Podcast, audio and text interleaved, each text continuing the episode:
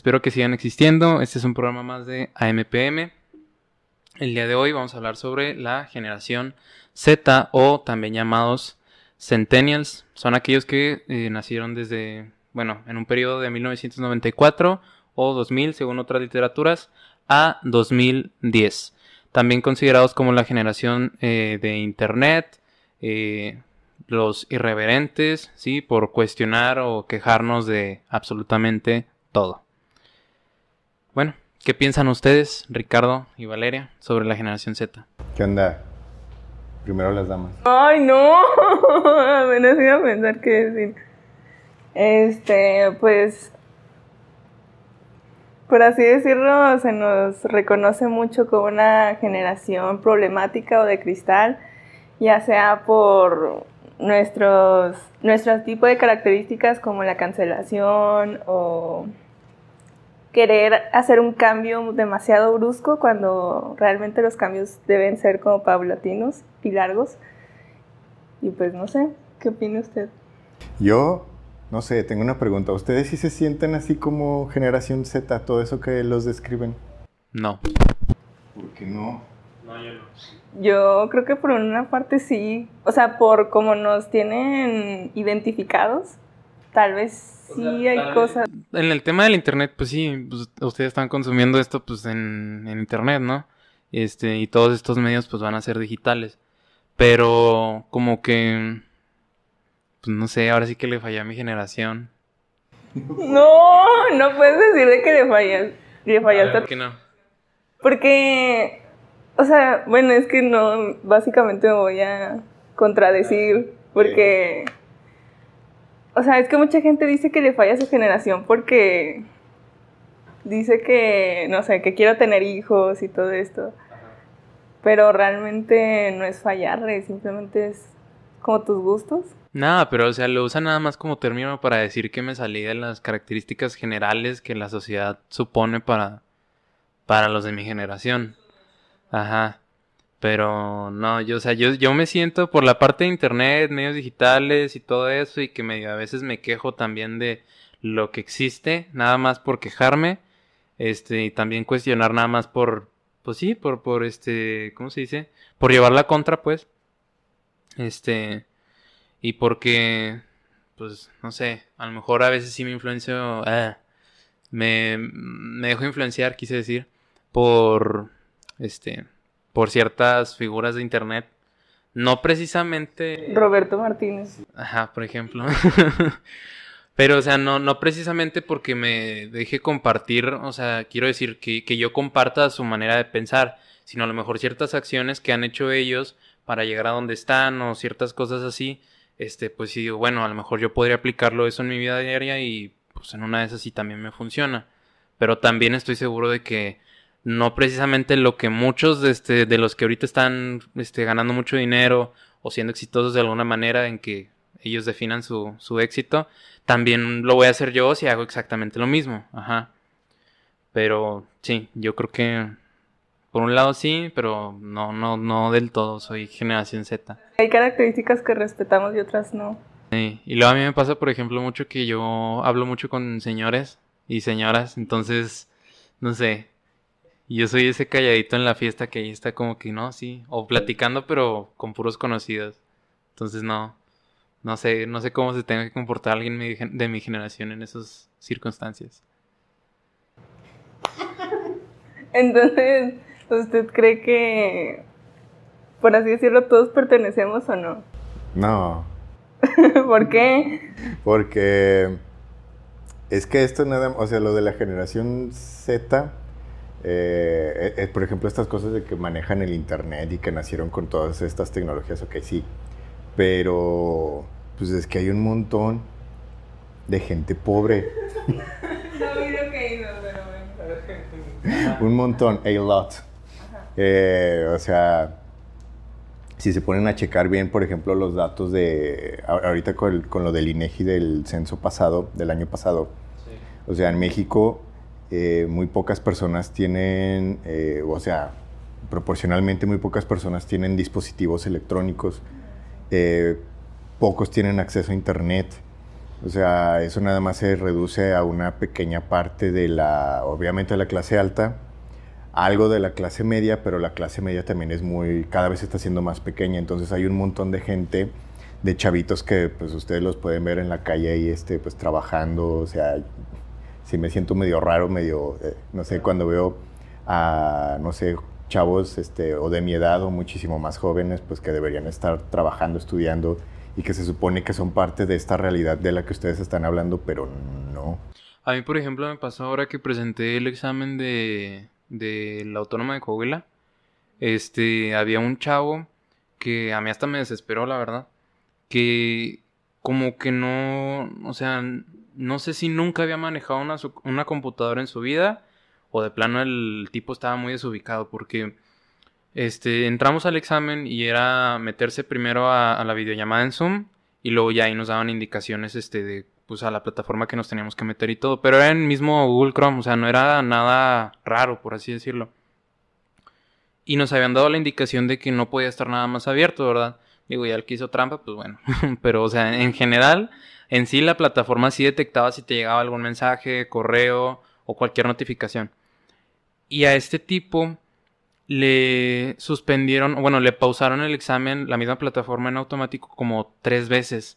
Y fueron en un lapso de media hora más o menos. Y era muy desesperante porque le preguntaba a la señorita, a la monitora, que es la que nos estaba checando toda la plataforma, que quiénes estaban entrando, a quiénes le pausaba el examen y demás. Este, y le preguntaba que, pues, que por qué. Y ya hasta como en la tercera vez le dice, no, pues es que aquí tengo abierto el correo de mi papá por, este, porque aquí tengo el, enlace. Y la señorita se queda así de, no, pues es que no puedes tener nada abierto y demás. O sea, el tipo como que no agarraba la onda de cómo era que realmente funcionaba todo esto, no sabía ni siquiera dónde picarle, le decían, le decían, métete a Google Chrome, ni siquiera lo tenía ni descargado, o sea, el tipo estaba perdidote. Entonces yo ya no supe si, si era porque de plano ha tenido esta desconexión o, andaba mal, ¿verdad?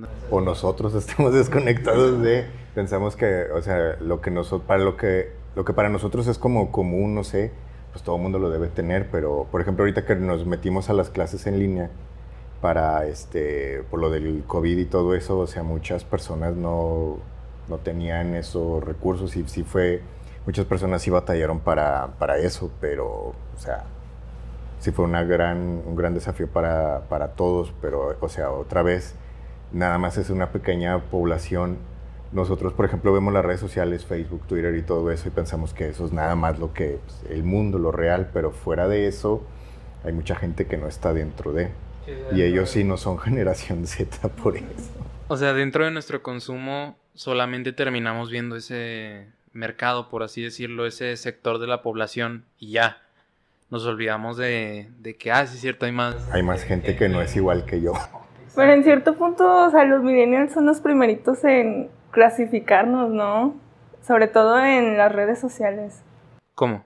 O sea, que son los primeros en decirnos de que esta generación no aguanta nada. O... Ah, ahora sí, ya sobre esos que, que, la generación Z, que sí, o sea, los que sí tienen sus aparatitos y todo eso esta pequeña parte de la población. Según yo, primero le tiraron a los millennials. Los boomers, según yo, fueron los primeros en. No, o sea, no los primeros como tal, pero ellos fueron los que empezaron a marcar todo este eh, tema de decirles: No, sí, ellos los millennials. Tú eres millennial, tú eres esto, tú eres lo otro. Y ahora ya es como de: Ah, sí, ahora son los Z. Pues básicamente es como un ciclo que se repite, ¿no? Lo de Sócrates, de que los. Las personas somos inmaduras o algo así y que se vienen quejando las generaciones antiguas de las que se vienen.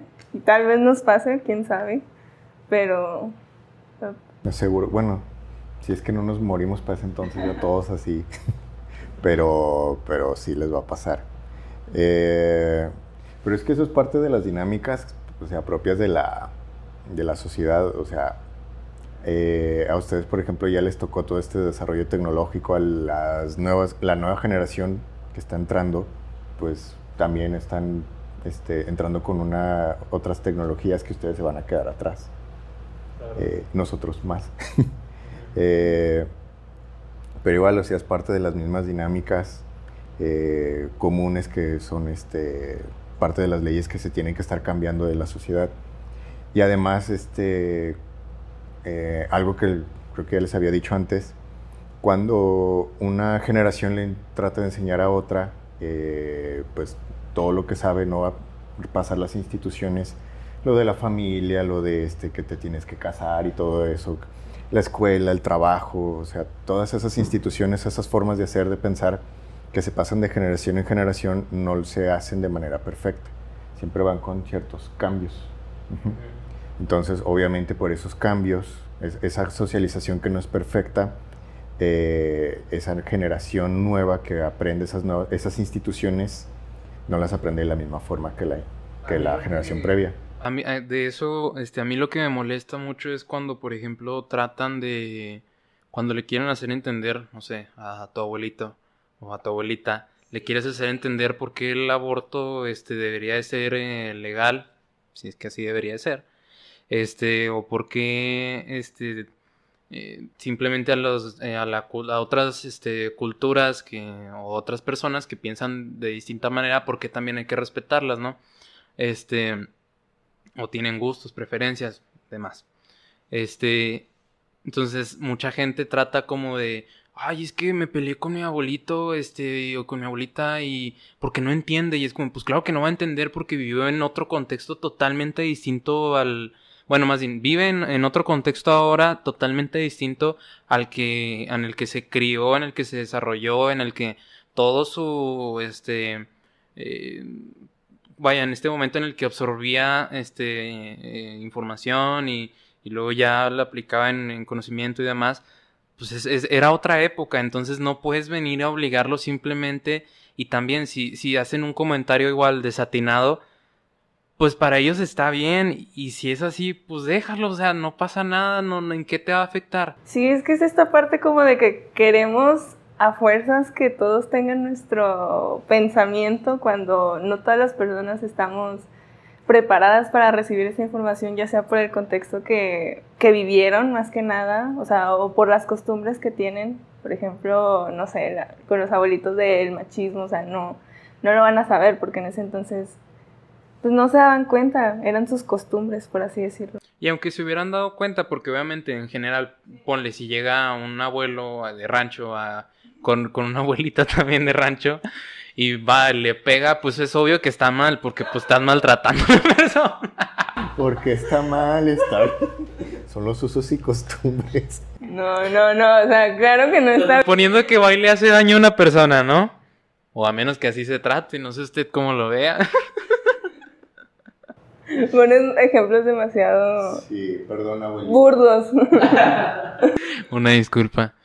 Este, pero sí, o sea, el punto es que no podemos tampoco simplemente tratar de hacer un cambio radical a, personas que, que, pues obviamente ya no lo van a aceptar. Entonces no, no se molesten si, si algún día discuten con sus abuelos o lo que sea, pues denles la razón y ya, o sea, abuelos o personas incluso de nuestra misma generación, vaya, este, que tengan otros ideales. No es como que por o sea, no, no, no, no va a afectar. Es, no deja de ser un debate que sí, tiene que ocurrir, pero tampoco puedes decir, no, tú estás mal, y porque sí. O sea, tú estás mal porque todos piensan igual que yo, y de ti nada más a lo mejor hay 10, y conmigo hay un millón. No, precisamente, a lo mejor y nosotros somos los que estamos mal, o al revés. Sí. Que luego esto es lo que pasa ya con lo de la cultura de la cancelación. Sí. Que, no sé, tenemos esta tendencia a estar este igual alguien volviéndolo de que hace alguien un comentario desatinado en, en Twitter, por ejemplo, que es ahorita la red social en donde la gente quema. Exacto. Entonces, este, todos empiezan con que, no, no, no, hay que cancelar a esta persona. Y empiezan a hacer hashtags y su contenido se va a la basura. Este, y no se diga, pues, en sí sus personas. O sea, lo que pasa mucho con la cancelación es que como que si hay que ver el trasfondo de lo que está pasando, o sea, ¿por qué vas a cancelar a esa persona? Porque a veces sí te puedes llevar más por la emoción que por la razón, que era lo que decía Richie. Este, porque, y es lo que te tienes que cuestionar, o sea, porque si estás a favor de ese cambio o simplemente lo haces porque otras personas lo están haciendo y tú no te quieres que te tachen. Sí, claro, puedes seguir simplemente a la masa y a las masas y pues ya, o sea, tú también supuestamente piensas igual que ellos. Entonces, ¿cómo lo vería desde la perspectiva de un millennial? O sea, la parte de la cancelación. Un sociólogo más bien. Bueno, de un sociólogo. Perdón, perdón. Pues es que estamos con lo de los... También... Ah, sí, sí. Como millennial no sé cómo responderte. Ok, como sociólogo. Como sociólogo, eh, esta mala cultura de la cancelación. Eh, a nosotros, bueno, dentro del ámbito sociológico hace poquito, no sé si lo, lo supieron, yo creo que no. Eh, hay un autor que es muy famoso, supongo que sí lo conocen, es Michel Foucault. ¿Lo conocen? ¿Michel qué? Foucault. el apellido me suena, pero Bueno, Sí, el apellido también me suena. era un, bueno, es uno de los filósofos más importantes del siglo XX, eh, pero casi todo lo que hizo era por cuestiones, eh, bueno, ni siquiera era filósofo, ni él sabía qué era. Eh, pero una de las cosas por las que destaca mucho es porque él era homosexual y casi todo lo que hizo es porque se sentía, pues, este, eh, excluido y todo eso. Y hace poquito, hace unos meses, de hecho, salió una noticia de un tipo que lo conocía, que dijo que Michel Foucault se iba a Argelia, que an- antes era colonia de Francia, para hacer su turismo acá con los chiquillos, este, ándale, te doy este, unos, este, unas monedas y al rato nos vemos en mi cuarto. Entonces, este, se hizo todo un, este, todo un escándalo y todos así de, ¿cancelamos a Foucault? O sea, ¿lo dejamos de leer o, o- o qué onda? ¿Qué hacemos? Y pues ya pasaron cier- cierto tiempo, ciertos meses y hasta ahorita parece que no, o sea, lo haya hecho o no lo haya hecho, una cosa es pues lo que hizo y otra cosa es pues su, su pensamiento que la verdad sí es muy, muy bueno. O sea, claro, es que hay que saber también separar esta parte de autor y obra. Sabemos que a veces sí hizo algo malo, pero mm, pues no, no tiene nada que ver con lo que está dando de información. Saludos a Michael Jackson. Sí. Bueno, mandamos a corte. Este, ocurrió una, un detalle técnico. Ajá. Este, pero bueno. Yo digo que ya vamos a pasar a nuestra sección de recomendaciones. ¿Les parece bien? Sí. Bueno, comenzando con nuestra sección de recomendaciones y ya dando prácticamente término a este capítulo de hoy. Eh, Valeria, ¿quisieras empezar recomendando algo tú? Este, yo quiero recomendar un canal de YouTube que se llama En mi mente ve, el cual hace como análisis de películas porque el chavo que hace los videos estudió ciencias de la comunicación. Entonces se pone como a dar una reflexión de cada película, series o por ejemplo también habla de temas actuales como lo que estamos hablando de la cancelación. Justamente ayer subió uno de eso. Y ¿qué más? O por ejemplo de los influencers, de los introvertidos, entre otras cuestiones. Tiene temas interesantes. Sociales, ¿no? Más que nada. No sé. No sé, yo no, no, no veo esas cosas. No, pues no sé si... Es que luego me da miedo él. me da miedo que, que diga sociales y luego diga, no, es que no son sociales porque esto... y- ajá. Me, me da cosa que... Yo, yo sé que hay espacios en los que puedo, este... Sí, sí, no temas. Fuera de cámaras ya te diré. Ricardo. Este, pues les recomiendo que se vayan, ¿no es cierto? No salgan, eh, mantengan la sana distancia y si se quedan en su casa, sí, pues por ejemplo aquí. si se quedan en su casa y tienen HBO Max, o sea, yo tengo, pero También existe Cuevana. sí, igual. Hay una serie muy, muy buena que es Los Soprano. Eh, ellos me conocen, saben que me quejo de todo, pero Los Soprano no, esa cosa no tiene nada de, de quejas. 10 de 10, excelente servicio. No hay pero que ponerle. No hay pero, nada, nada. Así como El Padrino es este, de las mejores películas de, de la historia y es de gangsters, eh, Los Soprano eh, es también considerada, si no la mejor serie, una de las mejores y también es de, de gangsters. Pero lo padre de esta, ahorita que estábamos hablando de las generaciones, es que, por ejemplo, la del Padrino habla de estos tipos que llegaron de Italia a América, Nueva York, eh, a principios del siglo XX, mediados del siglo XX, empiezan a hacer todo su, su, este, su show, ¿no? Pero estos ya son tipos que no es que sean jóvenes, pero ya son señores que viven en finales de los 90, principios de los 2000, que todavía los siguen catalogando como italianos, gángsters, pero ellos ya no son italianos ni, ni nada. O, no, sí son gangsters. Pero no son italianos, o sea, tienen su apellido italiano. Según ellos comen comida italiana y eso, pero hay una parte muy padre cuando los mandan a Italia a hacer un business y no saben nada de italiano, piden pues comida italiana y les llevan pescado, algas y ellos, y la pizza y la pasta. O sea, porque pues, o sea, ya están muy, esta generación pues como ya vivió, ya viven en, en Estados Unidos, pues ya no tienen nada que ver con, con, los, este, con los italianos, como sus padres, sus abuelos, pero toda la sociedad ahí en norteamericana los ve como, ah, italiano, gángster. Ya nada más es como que la cultura sí italiana, pero como que la parte nada más como comercial, ¿no? Ajá, sí. Y, y está muy padre, es muy trágica, de hecho es como, eh, lo dice en el primer capítulo el, el, protagonista, creo que esto ya se va a acabar, ya va a valer. Y toda la, toda la serie es de, pues, como su especie de caída, cómo va sorteando los, este, los obstáculos, pero está, está buena, está, está chistosa también. ¿Ya se terminó o es...? Ya, empezó en 1999 y se acabó en el 2007, fue la última temporada. Pues sí, duró un rato. Es que como dijo HBO Max, yo dije, no, pues a lo mejor y es medio... Es, es original de HBO, fue de las primeritas que, que hizo. Y sí fue de las primeras que luego, luego ganó un montón de, este, de premios. Bueno, pues dentro de lo de la cultura de la cancelación, pues yo les quiero recomendar un monólogo de un comediante que, pues está poquito de que lo cancelen o ya lo cancelaron, no estoy seguro, que es este Ricky Gervais.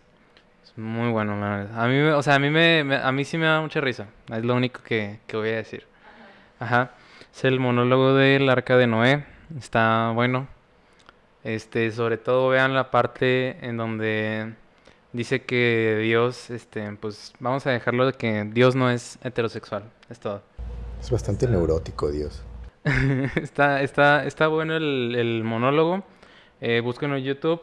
Eh, les va a salir ya subtitulado al, al, español. Creo que yo lo traté de buscar como que, pues, no sé, sin subtítulos, a ver qué más había. Y pues nada más lo encontré así. No sé si ustedes lo encuentran en otra plataforma o realmente sea de otro, de un especial o de un show, este completo, pues no sé, de una hora y así. Pero pues sí, revísenlo y se lo recomiendo mucho. Y ya.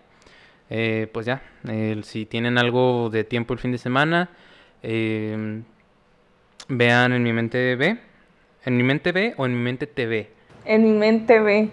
Yo también pensaba que era en mi mente TV, okay. pero no. Vean Los Soprano y este vean el monólogo de El Arca de Noé de Ricky Gervais. Y pues ya, creo que sería todo. ¿Algo que agregar todavía? No. Pues hasta luego. Nos vemos en el siguiente capítulo. Bye.